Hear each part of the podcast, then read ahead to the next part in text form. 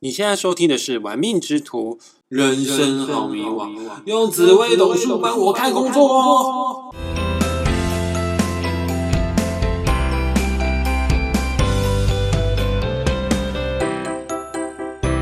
嗨，各位小伙伴，你今天还行吗？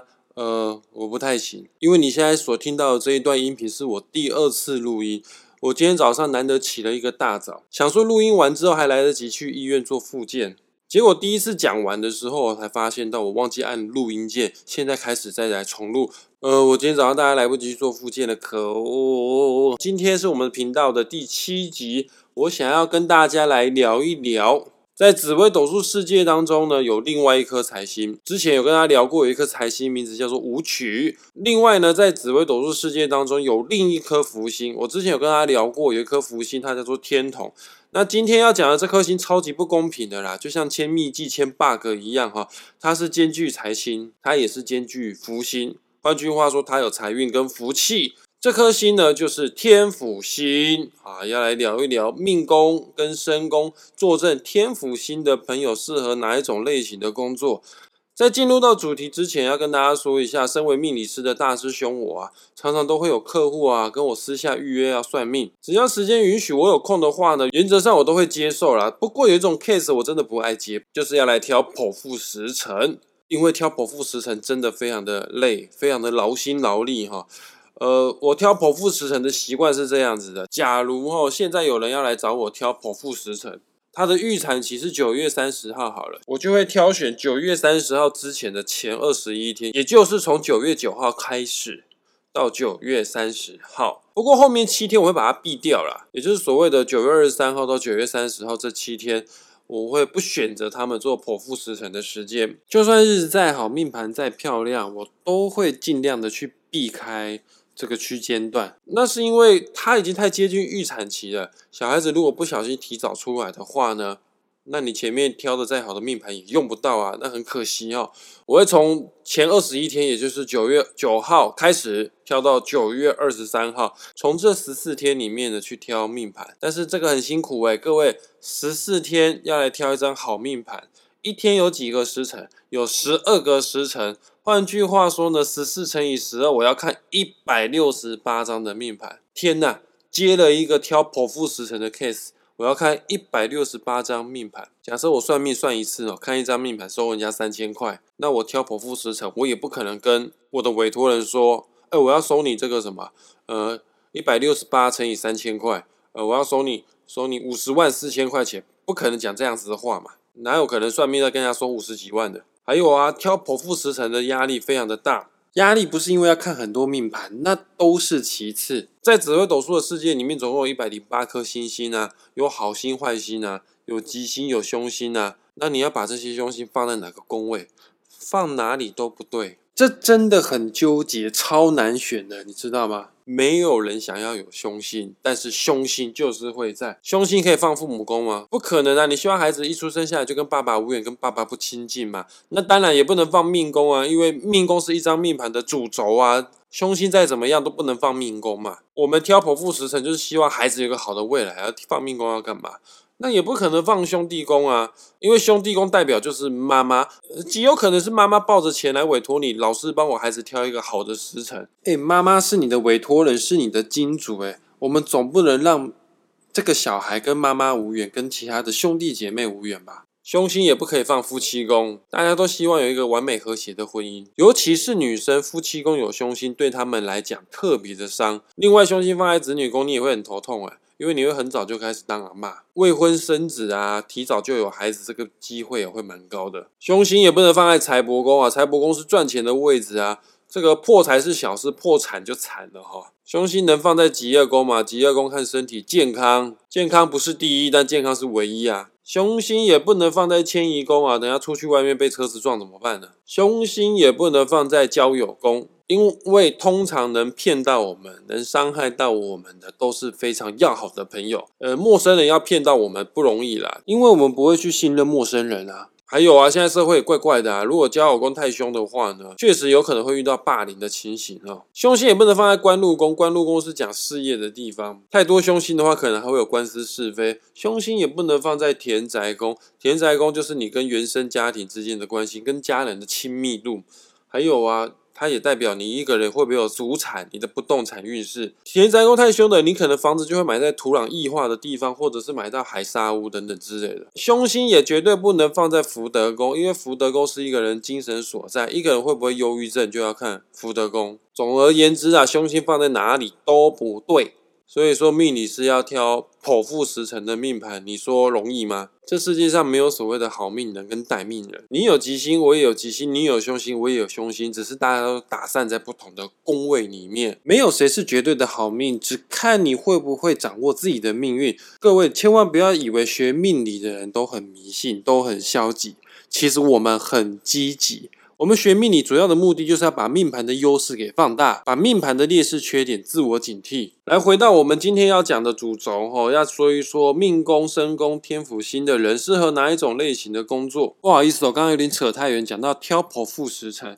那挑剖腹时辰跟天府有什么关系呢？我自己的做法是这样子：只要有人找我挑剖腹时辰，我为了安全起见，为了尽量在任何方面都可以做到尽善尽美。不管是财富、事业，或者是跟家人之间的感情，或者是身体健康，通常我都会选择把天府或者是天象这两颗星来当做命宫的主星。今天我要来介绍的天府这一颗星，可以说是接近完美的星星，呃呃，只是接近。因为天底下没有所谓的完美，天府这颗星哦，几乎没有什么明显的缺点，都是好命之人，天选之人。也确实啊，在我帮人家算命论命的经验里，遇到天府的客户，我都会习惯性的会先问他，呃，请问一下，你这位天府先生，你的人生当中有遭遇过重大的挫折吗？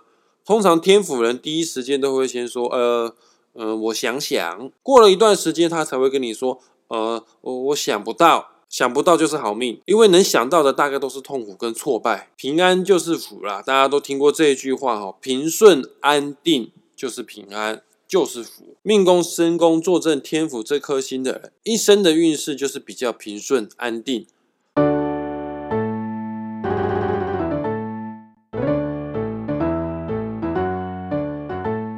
天府的五行呢是属土，大家可以把土哦想象是。大地想象是高山，而大地跟高山长年累月是不太会移动、不太会改变的，上千年如一日。你要改变大地很难，除非是遇到地震。所以说，大家千万不要强迫身边哦五行属土的人去改变现况，他是很稳定的，他知道自己在干嘛。硬要强迫他改变的话，好啊，那就变啊。他动起来的时候，肯定会让周遭的人啊人仰马翻哈。通常五行属土的人，他是不轻易做改变的，以不变应万变啊。所以这种人的个性啊，大多都有保守谨慎啊、专注稳定啊、临危不乱啊、一步一脚印的特质，有一定程度的管理能力、计划计划的能力在里面。再加上他的阴阳属性是属于阳。阳跟阴呢比较起来，它是一种相对论。阳的人呢就比较会开朗，比较外向，所以在工作领域当中稳定呢，又带着外向的天赋人，他是可以让人家有一种安心信赖的感觉在里面，甚至会让你觉得有一种慈祥跟和蔼。在古时候呢，天府就是大宰相，有这样子人格特质的人适合的工作有从政、公务人员、老师、行政主管、企业管理。总经理 CEO，现在讲一下土的缺点是什么哈？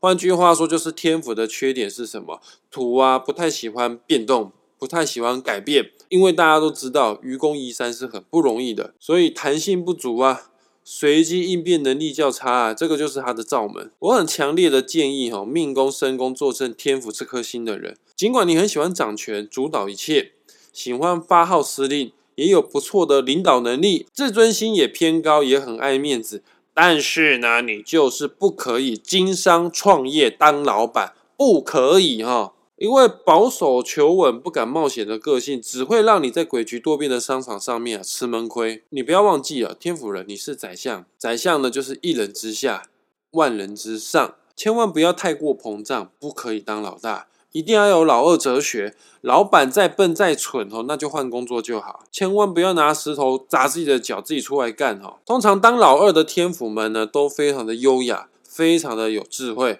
但是当上老大之后呢，智商起码减三十哈。我们都听说过哈，这个高风险就比较容易会有高报酬。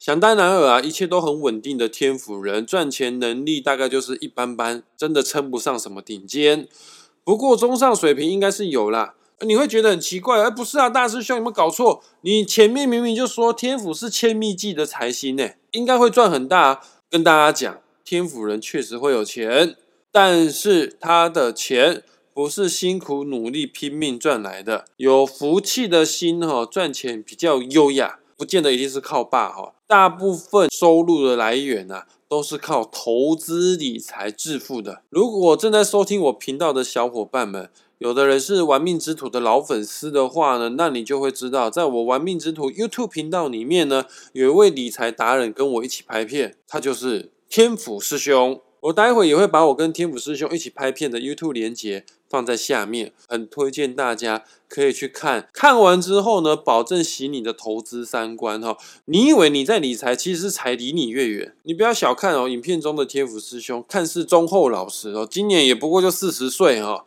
那每年投资股票的被动收入啊，高达七位数。他是大师兄我身边所有的朋友当中唯一一个目前。在四十岁就达到财富自由的人，早在好几年前他就已经不需要为了钱去上班了，不需要为了钱去做让自己不开心的事情了。这就是真正的财富自由。现在都是睡到自然醒啊，偶尔被企业邀请啊，给他们的高阶主管上财经课，上课的价码就是六小时十多万元。我教紫微斗数的价码都没这么高，因为我跟天府师兄以前我们是一起学习紫微斗数的同学，他私底下也教导了我很多投资理财的正确观念，跟大家。分享一句话啊，这个是我在投资理财的时候，天府师兄一直跟我耳提面命的一句话。他教了我很多东西哦，不见得每件事我都记得起来，但这一句话我绝对记得起来。他告诉我哈，呃，你今天要买股票，必须保持一种决心。什么决心呢？我在买传家之宝的决心。传家之宝是要留给后代子孙的，他是不会轻易的卖掉的。如果你今天买了这一档股票，你过了几个礼拜就想要把它给卖掉，这个就叫做投机。拜托你千万不要骗我说这个叫做投资哦，自欺欺人而已。就像你现在手上有一张台积电，你会过两个月之后就把它卖掉吗？不可能呢。因为它就是一个会稳定成长的好公司啊，所以你要做股票投资，你就要找类似像台积电这样子的龙头公司。总而言之呢，天府这一颗财星，它的钱不是全部都靠赚来的，大部分呢都是靠投资理财而来的。那你手上也要有钱呢，你才有办法做投资理财啊。他们是非常稳重、有纪律的人啊。之前所赚到的每一分钱啊，都会确实的把他们存下来。等到时机来临的时候，举例子来说，像今年的三月份，天府人就会把积蓄给投资进去，为他带来非常丰厚的报酬哦。再说一次哦，他们的个性都是非常的稳定。非常的谨慎，投资理财手法绝对不是追求高风险高获利，像什么天国一辉啊，这些都不是天府人会做的选择。他们在买下任何一档股票之前呢，都历经过了长时间的做功课、看财报、研究公司的体质，是标准的价值型投资人。所以，当你的命宫或身宫坐镇天府星的朋友，你适合的工作有金融分析师、投资家、财务长、会计师、金融产品代理。券商、股票经理人、理财顾问都非常的适合你。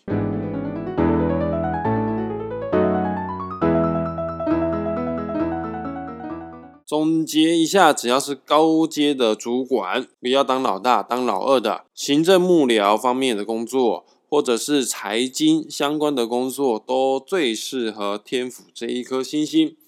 那你可能会说，大师兄怎么自己听到的天府人适合的工作怎么那么少啊？确实是少啊，因为天府这颗星是几乎没有什么缺点的星，它能适合的工作领域真的不是那么多，因为大部分只有高大上的工作比较适合他，搞搞艺术啊这种收入比较不是那么稳定的工作啊，或者是军人、警察、运动员这些都比较辛苦，需要流汗的工作，不算是好命的人哈会去做的工作。我们的音频即将要结束了，很感谢大家愿意花时间听到最后。我知道大家都非常的忙碌，如果你还有时间的话呢，我恳请你。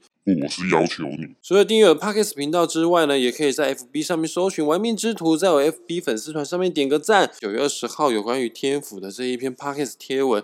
如果你是命宫、身宫坐镇天府这颗星的朋友，也可以把你的命盘截图 po 上我的 FB 粉丝团留言处。大师兄，我会稍微的帮你看一下命盘，帮你做一个简单的点评哦。另外呢，也可以在 YouTube 上面搜寻“玩命之徒”，要记得再提醒大家，一定要去看一下我跟天府师兄所拍摄的紫薇发大财的影片。这些影片绝对会带给你一个新的投资理财的观念。好了，我们这一周就到这边啊，下一周再见。预告一下，下一周我要讲的是命宫、身宫坐镇太阴星的朋友。太阴心的朋友适合哪一种类型的工作？拜。